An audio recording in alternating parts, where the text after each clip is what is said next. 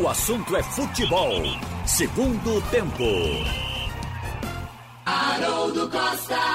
Para você, uma boa tarde. Está no ar o assunto é futebol, segundo tempo aqui na Rádio Jornal. E a gente começa aqui com Ralf de Carvalho e Roberto Queiroz.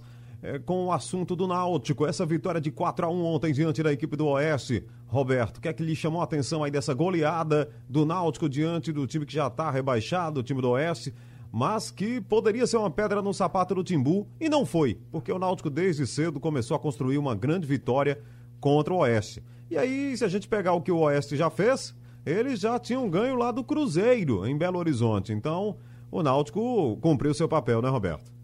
Náutico entrou valendo, entrou para valer, entrou para ganhar o jogo, decisivo, time decisivo, time indo para cima, apertando, atacando, mostrando é, que o objetivo era a vitória e não era, não, tinha outro pensamento no, no grupo do Náutico. A vitória foi importantíssima e poderia ter sido até com um placar mais elástico para acabar esse Acabar não, dar uma diminuída quase que total nesse saldo negativo.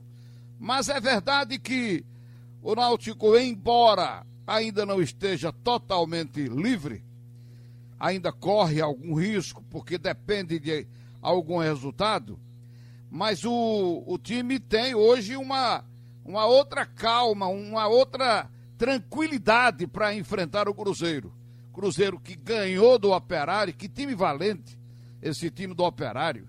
Terminou o jogo em cima, é, teve um gol anulado que eu acho que foi é, realmente bem anulado.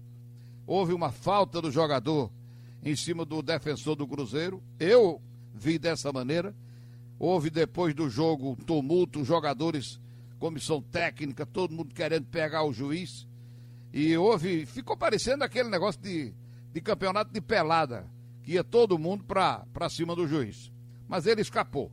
Mas a verdade é que o time do Cruzeiro ganhou o jogo, é, deu um pulo na classificação, se livrou totalmente, e eu acho que vai entrar contra o Náutico mais livre, mais solto, sem aquele, aquela pressão para ganhar de qualquer maneira do Náutico. E então acho que o Timbu também vai ter essa, essa vantagem nesse jogo diante do Cruzeiro, porque jogo dentro, fora de casa a gente já sabe. É difícil. O Náutico, não sei o que acontece na cabeça do jogador, que o time fica realmente parecendo um, um, um time que não tem reação, fica se entregando fácil. É um time que, que joga frouxo fora de casa. Então acho que com essa vitória do Cruzeiro, a vitória que ele teve e essa vitória do Cruzeiro faz com que o jogo seja mais leve. E o Náutico aí pode conseguir esse empate diante da equipe do Cruzeiro e fazer seus 43 pontos. E esperar, claro, o resultado do Figueirense. Que o Figueirense não vai ter moleza. O Juventude está ali, querendo entrar no G4, né? Exatamente. O jogo extremamente decisivo para o Figueirense em Florianópolis no sábado contra a Ponte Preta. Não, desculpa. Esse jogo é da última rodada, me adiantei aqui. É Juventude é. Figueirense, como disse Roberto. Juventude jogo... e Figueirense. Amanhã em Caxias Amanhã. do Sul, isso, quatro da tarde. O jogo extremamente importante. É, Figueirense Ponte Preta é na última rodada, lá em Santa Catarina. Então, Juventude e Figueirense. Se o, o Juventude tem 55 pontos, é. ganhando vai para 58, encosta no CSA que joga em casa também, se eu não me engano, com o Brasil de Pelotas. Exatamente, amanhã, 7h15. É. CSA e Brasil de Pelotas. Se o Figueira perder para o Juventude, o Náutico com um empate estará na Série B. Não é isso? É. É isso. Que é passa para 43. É, ele não é alcançado nem por Paraná e nem pelo Figueirense. Essa é uma hipótese. A outra é que, e todas passam pela derrota de um e de outro. Mas vamos supor que o, o time que vem a perder não seja o Figueirense, seja o Vitória. Aí, o que precisaria o Náutico para ter a sua permanência com antecedência? Era ganhar do Cruzeiro. Se ganhar do Cruzeiro, ele estará assegurado antes da rodada final, desde que um perca ou Vitória ou Cruzeiro. Os dois Ralf, não precisam Você sabe perder com quem o. Vitória joga, não sabe? Sabe? Sei que joga com o Botafogo, né? Em casa. Em casa, o sim, Botafogo mas de Ribeirão Preto, eu, eu já coloco. está eliminado, né? É, eu coloco aí numa questão da, da sorte. Aí eu não estou mais aqui fazendo avaliação técnica. É se tiver a sorte de haver um tropeço, que tem o dia mal para todo o time, então se houver um tropeço do Vitória, é bom para o Náutico. Aí eu digo que a sorte recebeu um polimento. É, eu estou contando apenas a briga com o Figueirense. Eu também. contando, Eu acho que a mas com briga- o Vitória não era. É, eu acho que a briga é com o Figueirense. E se o Figueira, como disse o Roberto, num jogo extremamente decisivo também para o time de Caxias do Sul, se o Figueira perder, aí o Náutico entra em campo por um 0 a 0 para escapar. Eu acho que essa é a conta mais, mais simples. Não, a mais Aqui- provável- A que Ralf fez também é interessante, ganhar do Cruzeiro lá, porque aí seria um resultado extraordinário. Até porque o Cruzeiro ontem né, assinou embaixo a sua permanência na Série B, já vai repetir de ano. Mas o Juventude Figueirense realmente é o jogo, né? É amanhã, 4 horas da tarde. Esse é o jogo. É.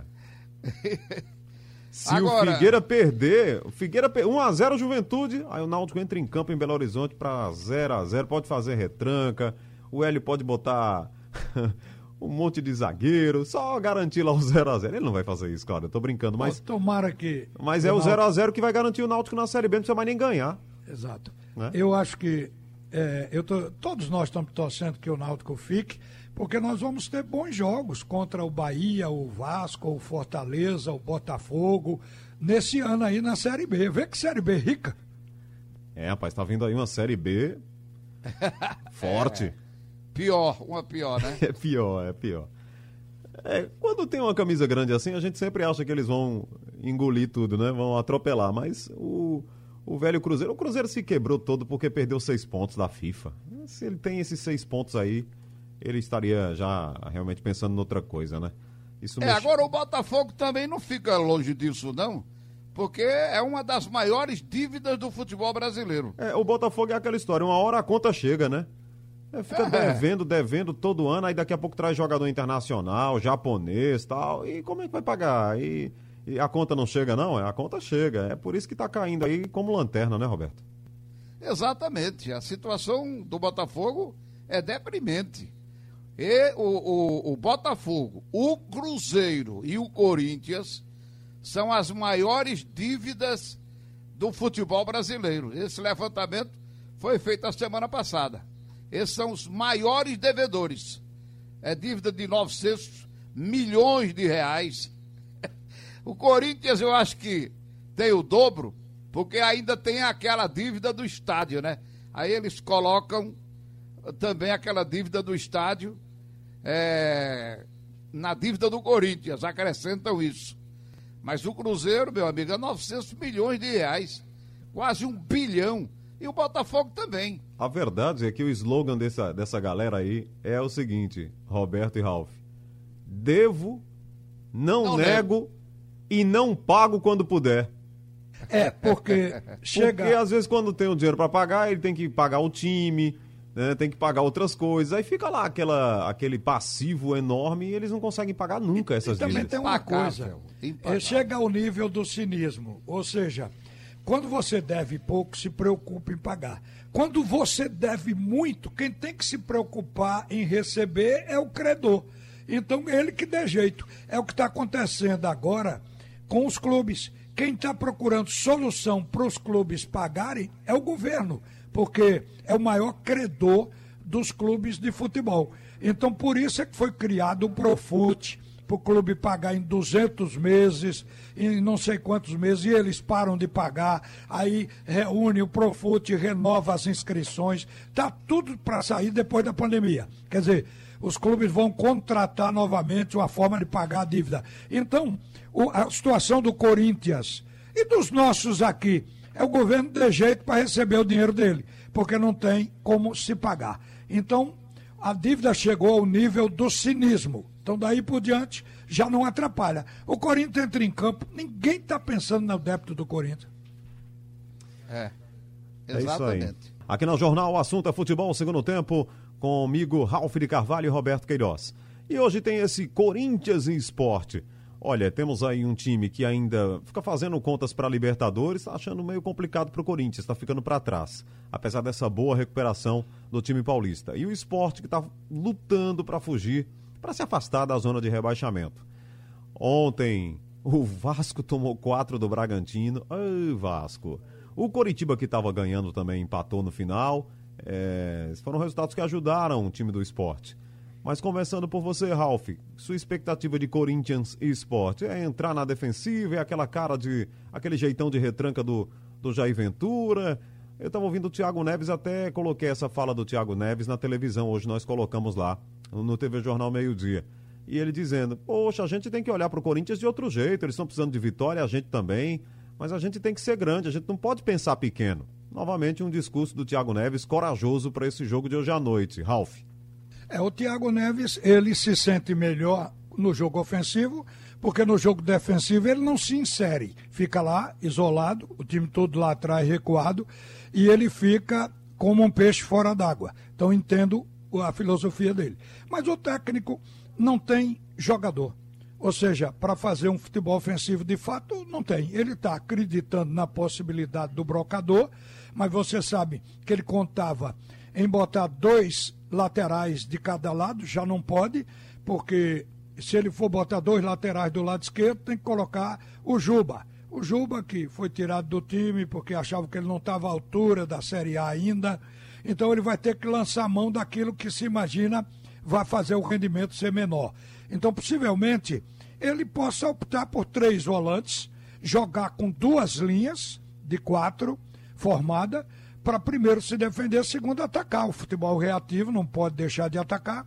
Agora, eu acho que não passa na cabeça do Jair o fato de simplesmente entrar e ganhar do Corinthians. Passa pela ideia de empatar a partida, segurar o Corinthians e automaticamente sair de lá com um ponto que já seria bom. Pode até ganhar o jogo, que o futebol tudo pode acontecer. Mas o time do Corinthians, ele não se abalou com a derrota de 4 a 0 para o Palmeiras, não.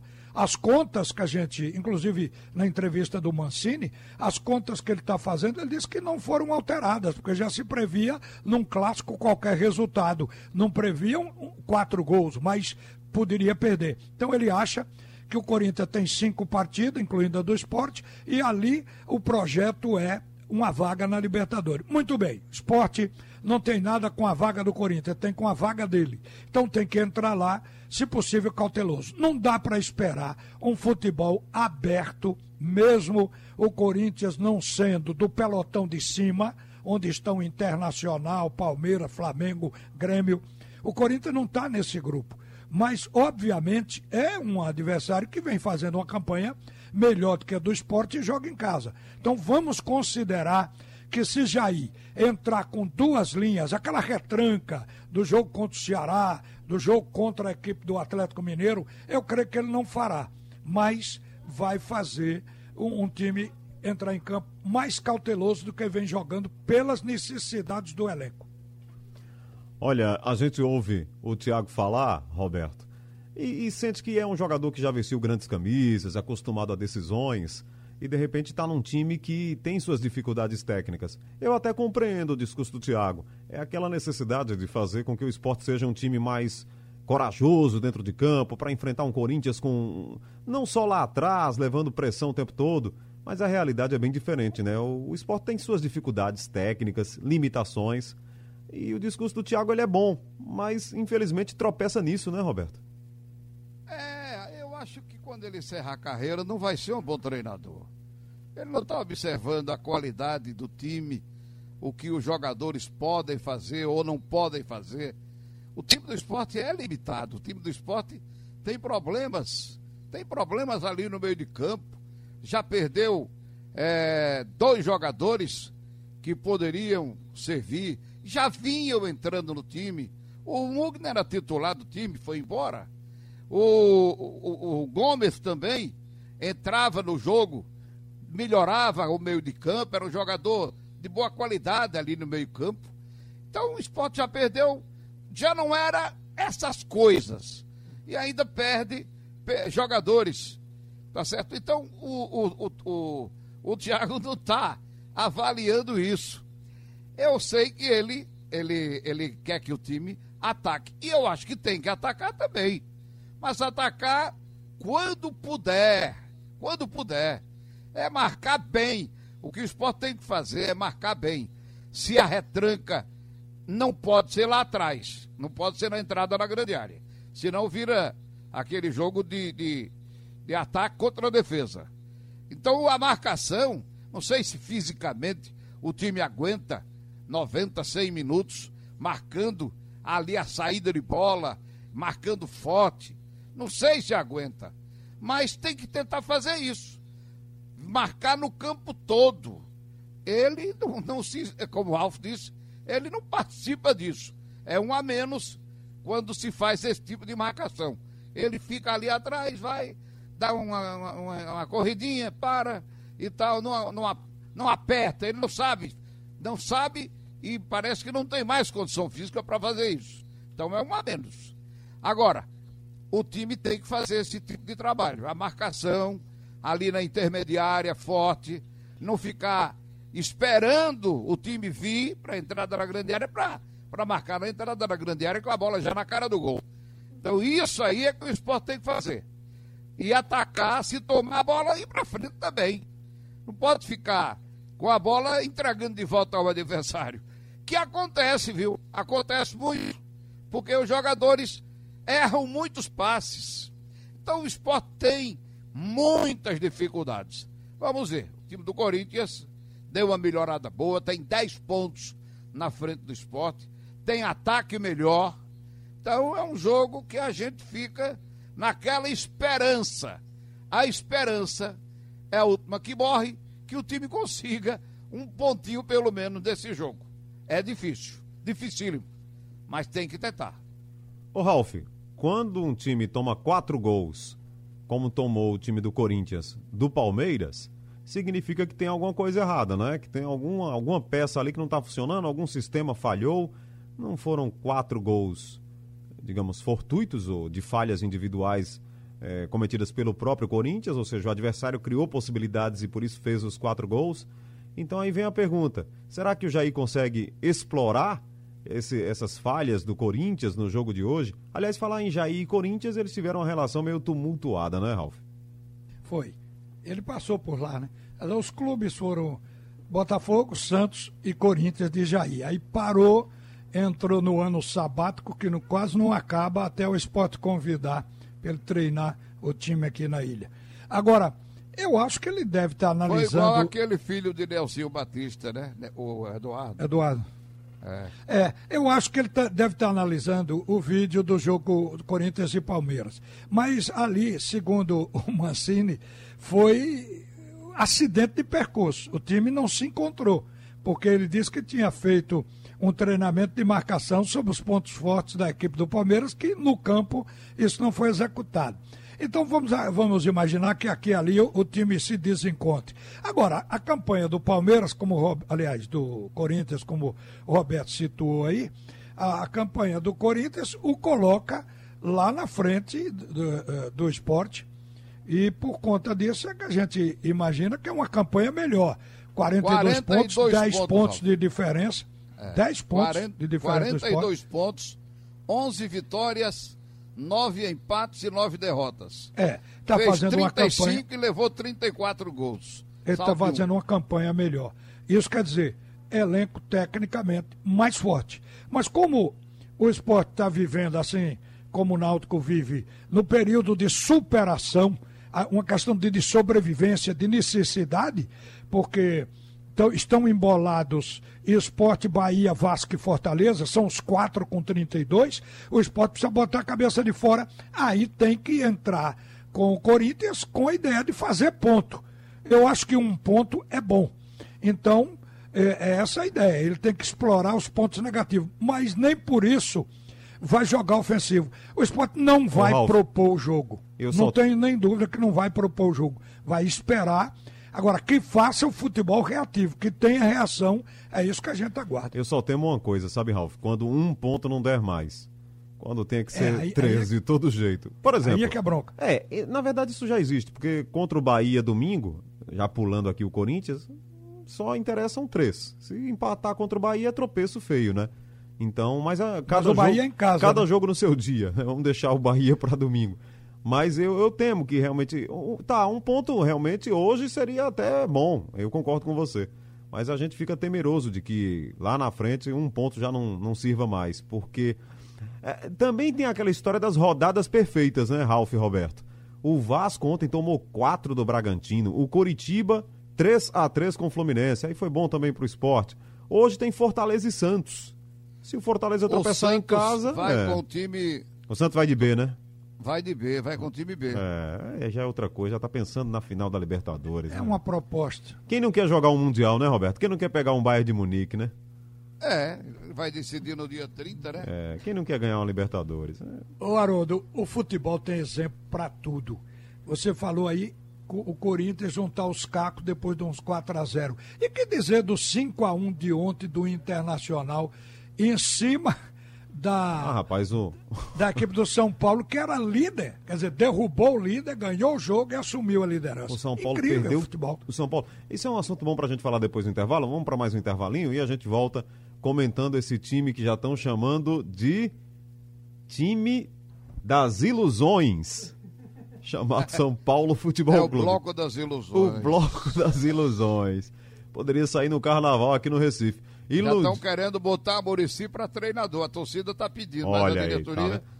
diretoria não quer não. Mas no contrato Quer do Murici, pare- no contrato não pode não, né? Tá no É, contrato tem que ele não isso. A pode. Rádio não. Jornal botou hoje de manhã o técnico do São Paulo no ar para dizer, ele dizendo que está desassombrado, tem medo de perder emprego não.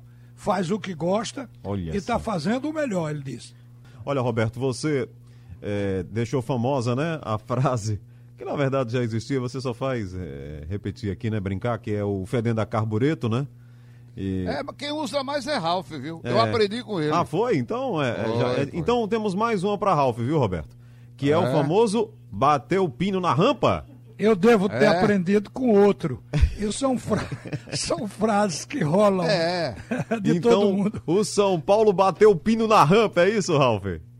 O São Paulo bateu na rampa e bateu feio. Faltou É. força na chegada.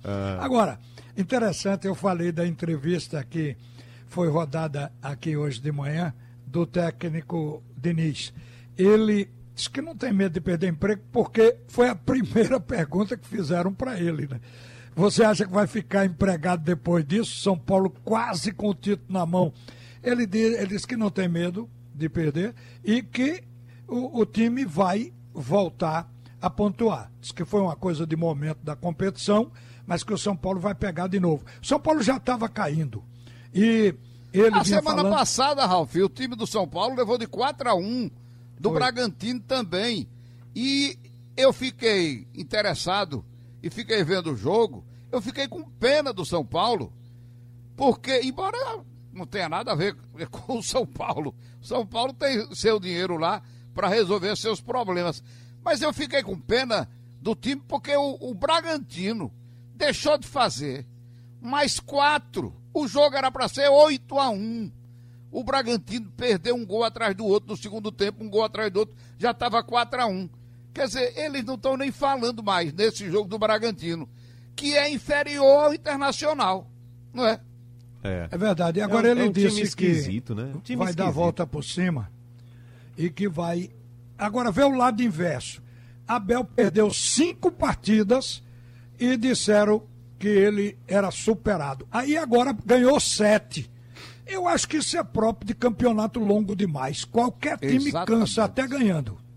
Claro, Ralf. Nenhum time numa competição longa dessa joga todas as partidas bem, não. Tem aquela fase, aí ganha uma, ganha duas, ganha três, daqui a pouco come- perde uma, perde duas, perde três. Eu tô assim de, de boca escancarada, porque os, os placares que o São Paulo tá levando realmente são surpreendentes. O do Corinthians também, a gente sabe da qualidade do Palmeiras, é, mas 4 a 0 assim, fácil dentro do Corinthians, que vinha bem. O Fluminense, bem no campeonato, aí leva de 5, foi 5, não foi? Para o Corinthians. Então é, é assim. O campeonato é muito longo e ele apresenta essas, esse sobe e desce, sobe e desce. Eu me lembro, olha, vou lhe dizer, eu vou voltar no tempo um pouquinho, porque isso também acontecia com o poderoso time do Santos.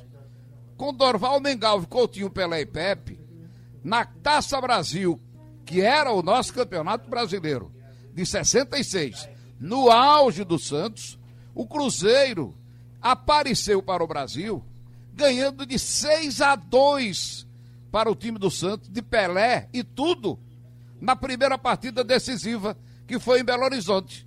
Na segunda, o Santos fez 2 a 0 e o Cruzeiro fez uma virada de 3 a 2 e ganhou a Taça Brasil de 66. O Náutico meteu 5 a 3 no São Paulo, lá em São, lá de, no Santos, lá dentro de São Paulo. Quer dizer, essas coisas aconteciam com times grandes. No outro jogo, que foi o terceiro, aí o Santos ganhou de 4 a 1 para o Náutico, porque foi uma decisão em três jogos.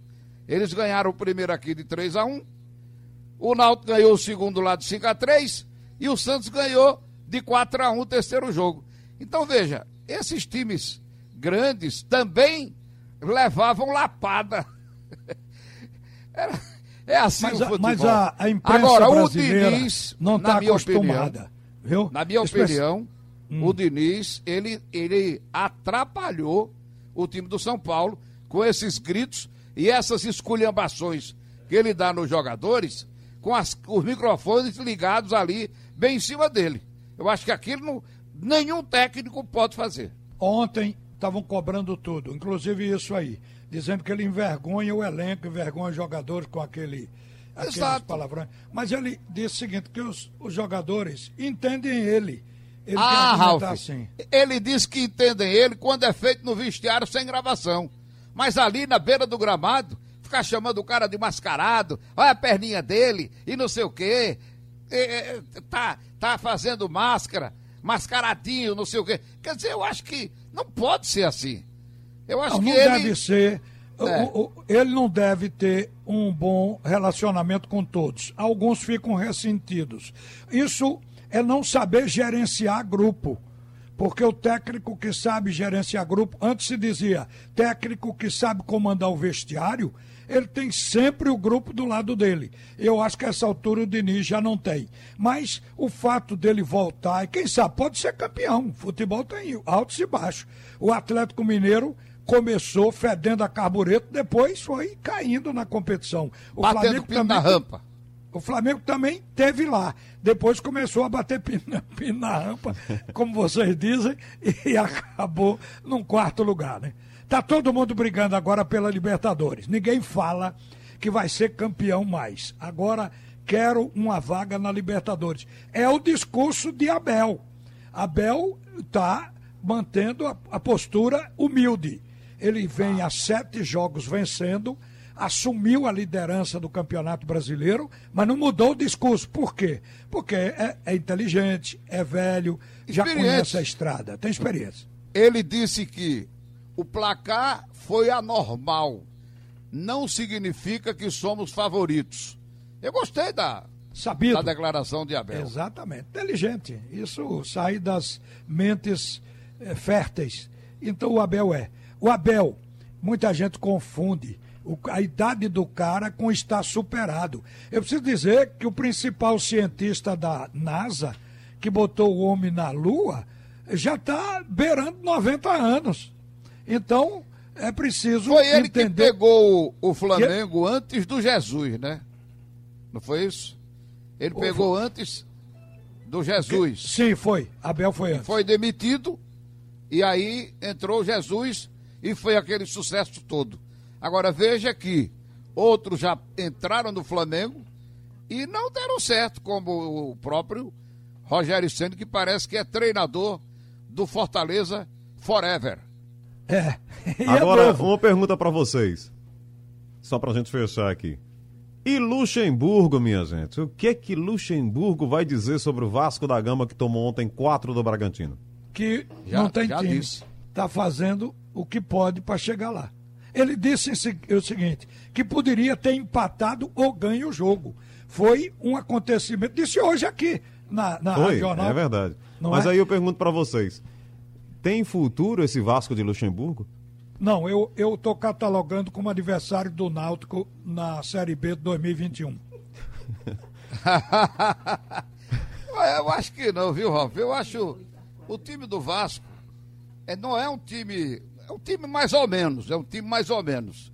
Agora, eu, eu coloco o Vasco aí igual ao Bahia, ao Esporte e ao Fortaleza. Ele tá brigando, tem um meio de campo. Claro, qualquer ele- um desses pode ser Benítez adversário tem- do Náutico.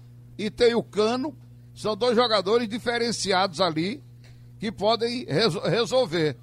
Acho que o Vasco eh, tem mais condições do que o Fortaleza e acho que ele ganhou duas vezes do esporte. Ganhou no Rio e ganhou aqui. Entendeu? Então vamos ver. É um time que está aí e tem condições de, de escapar. O Do técnico é gente- bom. É. O técnico é bom. Muito o time bem. nem tanto. Vou ter que fechar aqui, mas virou uma briga de foice no escuro isso aqui, né? Esporte, É. Bahia, Vasco e Fortaleza. Qualquer um, um desses aqui vai cair. São quatro com 32 pontos. É.